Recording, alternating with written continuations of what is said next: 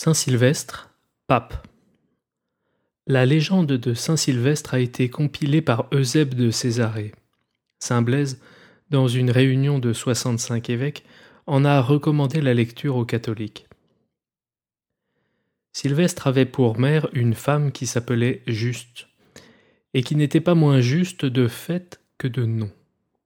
Instruit par le saint prêtre Cyrin, il eut de bonne heure le goût de l'hospitalité. Il recueillit chez lui le chrétien Timothée que personne ne voulait recueillir par crainte de la persécution. Et ce Timothée prêcha là pendant un an et trois mois, après quoi il reçut la couronne du martyr. Or le préfet Tarquin, s'imaginant que Timothée était très riche, réclama ses richesses à Sylvestre, le menaçant de mort s'il ne les lui livrait. Et quand il eut reconnu que Timothée n'avait absolument rien laissé, il ordonna à Sylvestre de sacrifier aux idoles, faute de quoi il aurait à subir le lendemain toutes sortes de supplices. Et Sylvestre lui dit Insensé, c'est toi qui, cette nuit même, commenceras à subir les supplices éternels et seras forcé bon gré mal gré de reconnaître que le Dieu que nous adorons est le seul vrai Dieu. Là-dessus, Sylvestre fut conduit en prison, et Tarquin se rendit à un repas où il était invité. Or, pendant qu'il mangeait, une arête de poisson se fixa dans sa gorge, de telle manière qu'il ne put ni l'avaler ni la rejeter. Il mourut donc cette nuit-là, et Sylvestre sortit de sa prison, à la grande joie de tous, car il était aimé non seulement des chrétiens, mais aussi des païens. Il était en effet angélique de visage, éloquent de parole, pur de corps, saint d'œuvre, grand d'intelligence, zélé de foi, patient d'espoir, débordant de charité. Et lorsque mourut Melchiade, évêque de Rome, la foule entière élut Sylvestre pour le remplacer. Ainsi devenu souverain pontife, Sylvestre fit dresser la liste de tous les orphelins, de toutes les veuves et de tous les pauvres, et ordonna que l'on pourvût aux besoins de tous. Il institua le jeûne du mercredi, du vendredi et du samedi, et décréta que le jeudi serait réservé au Seigneur, de même que le dimanche, donnant pour motif que, premièrement, le jeudi est le jour où Jésus est monté au ciel, deuxièmement, que c'est le jour où il a institué le sacrement de l'Eucharistie, Troisièmement, que c'est le jour où l'Église prépare le Saint Crème. Constantin s'étant mis à persécuter les chrétiens, Sylvestre sortit de Rome et se retira avec son clergé sur une montagne voisine. Mais voici que Constantin lui-même, en châtiment de sa persécution, fut atteint d'une lèpre incurable. Les prêtres des idoles lui conseillèrent alors de faire égorger aux portes de la ville trois mille enfants et de se baigner dans leur sang tout chaud. Mais en arrivant au lieu où tous les enfants étaient rassemblés, Constantin vit les mères de ces enfants qui accouraient au devant de lui, les cheveux dénoués et avec des gémissements à fendre l'âme. Alors, tout en larmes, il fit arrêter son char, et se tenant debout, il dit Écoutez-moi, comte, chevalier, et gens du peuple qui m'entouraient, la dignité du peuple romain naît de la pitié qui a toujours présidé à nos mœurs. Et c'est cette pitié qui, jadis, a fait décréter la peine de mort contre quiconque tuerait un enfant, même à la guerre. Or, quelle cruauté serait-ce si nous faisions nous-mêmes, à nos enfants, ce que nous défendons que l'on fasse aux enfants de nos ennemis? À quoi nous servirait d'avoir vaincu les barbares si nous nous laissions vaincre nous-mêmes par la barbarie. Donc, que la pitié triomphe dans cette circonstance. Mieux vaut pour moi mourir et conserver la vie à ces innocents que de recouvrer par leur mort une vie souillée de cruauté. Et il ordonna que les enfants fussent rendus à leur mère et reconduits chez eux avec des présents, de telle sorte que les mères qui étaient venues en pleurant d'angoisse revinrent dans leur maison en pleurant de joie. Quant à l'empereur, il s'enferma dans son palais résigné à mourir de son mal. Mais la nuit suivante, Saint Pierre et Saint Paul lui apparurent, qui lui dirent Parce que tu t'es refusé à verser le sang innocent, notre Seigneur Jésus-Christ nous a envoyés à toi pour t'indiquer un moyen de recouvrer la santé. Mande devant toi l'évêque Sylvestre qui se cache sur le mont Soracte. Il te désignera une source où tu te plongeras trois fois, au bout desquelles tu seras guéri de la lèpre. Mais toi, en échange, tu détruiras les temples des idoles, tu rouvriras les églises du Christ, et tu deviendras désormais son adorateur. Aussitôt Constantin, s'éveillant, envoya une escorte à la recherche de Sylvestre. Et celui-ci, en voyant venir cette escorte, se crut appelé à la palme du martyr. Il se présenta donc courageusement, après s'être recommandé à Dieu, et avoir une dernière fois exhorté ses compagnons. Et Constantin lui dit Merci d'être venu, et il lui raconta tout son rêve. Après quoi il lui demanda qui étaient les deux dieux qui lui étaient apparus.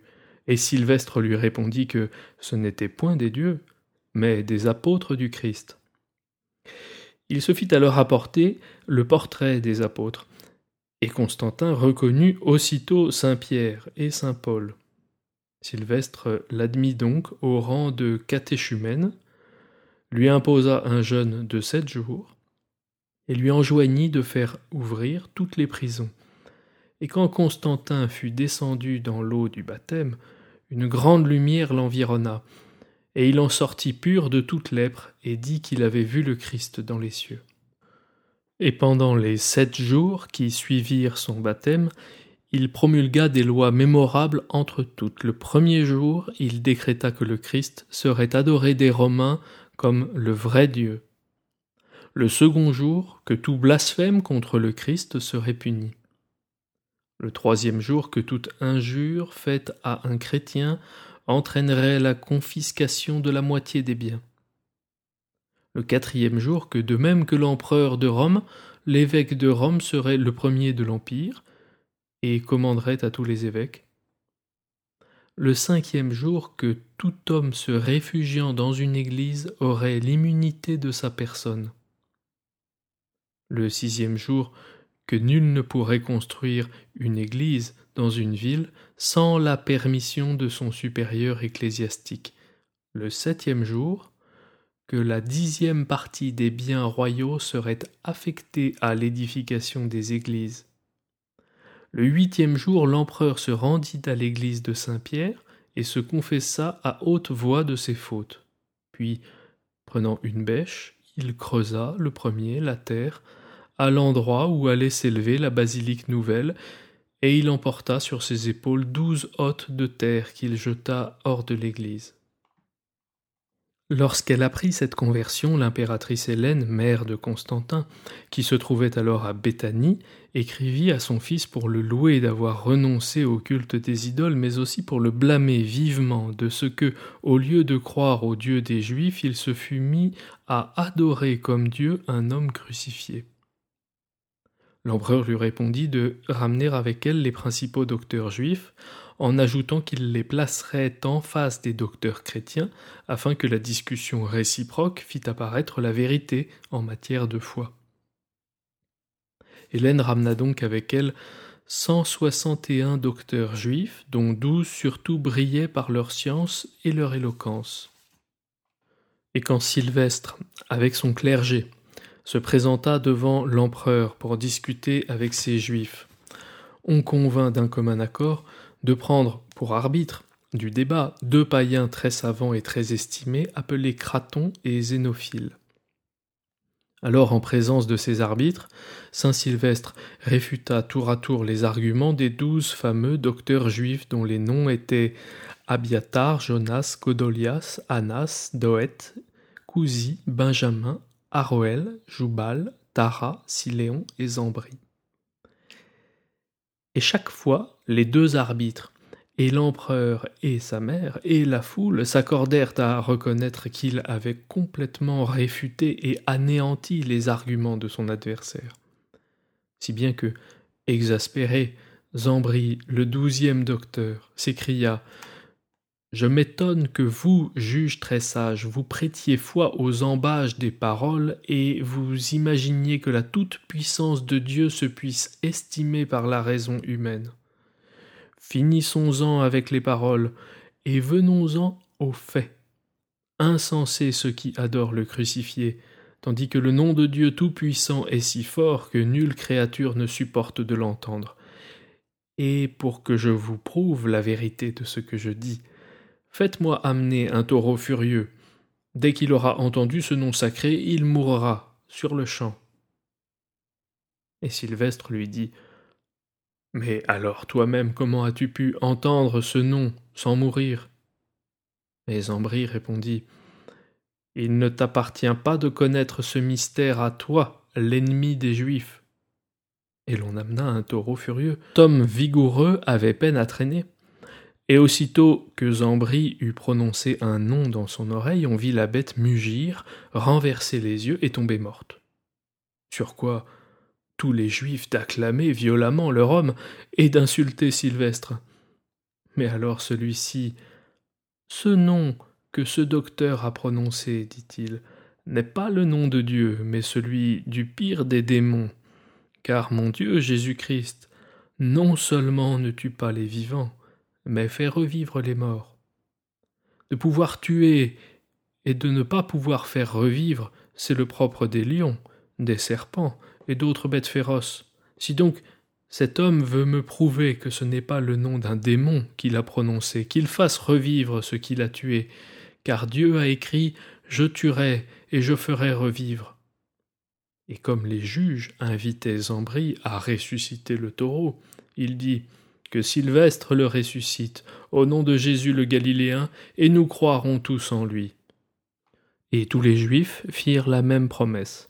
Alors Sylvestre, après une prière, s'approcha de l'oreille du taureau mort et dit Au nom de malédiction et de mort, sors de cette bête par ordre du Seigneur Jésus, au nom duquel je dis Taureau, lève-toi et va aussitôt en paix rejoindre ton troupeau.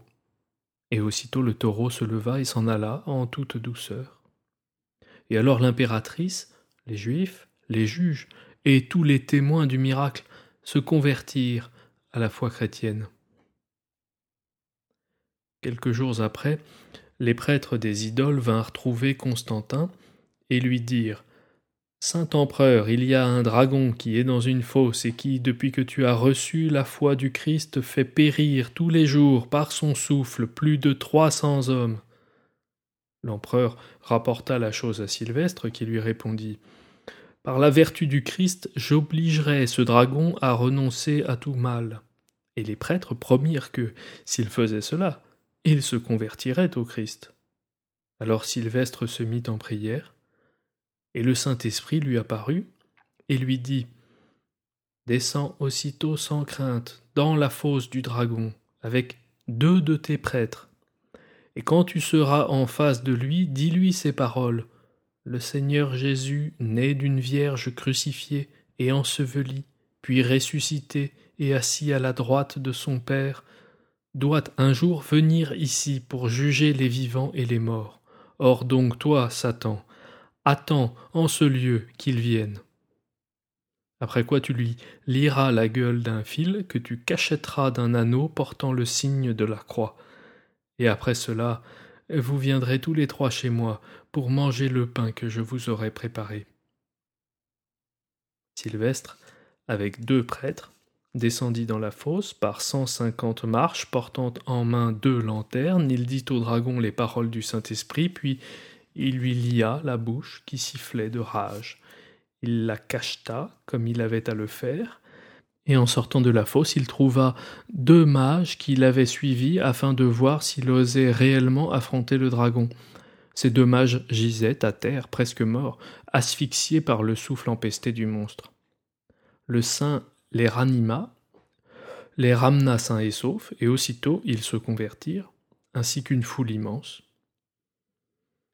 Et enfin, le bienheureux Sylvestre, sentant s'approcher la mort, donna à son clergé trois avertissements. Il les avertit de s'aimer entre eux, de gouverner leurs églises avec diligence, et de protéger leurs troupeaux de la morsure des loups. Et cela fait, il s'endormit, heureusement, dans le Seigneur, en l'an de grâce 320. Jacques de Voragine, La légende dorée, traduit du latin par Théodore de Viseva et lu par Hervé Gasser.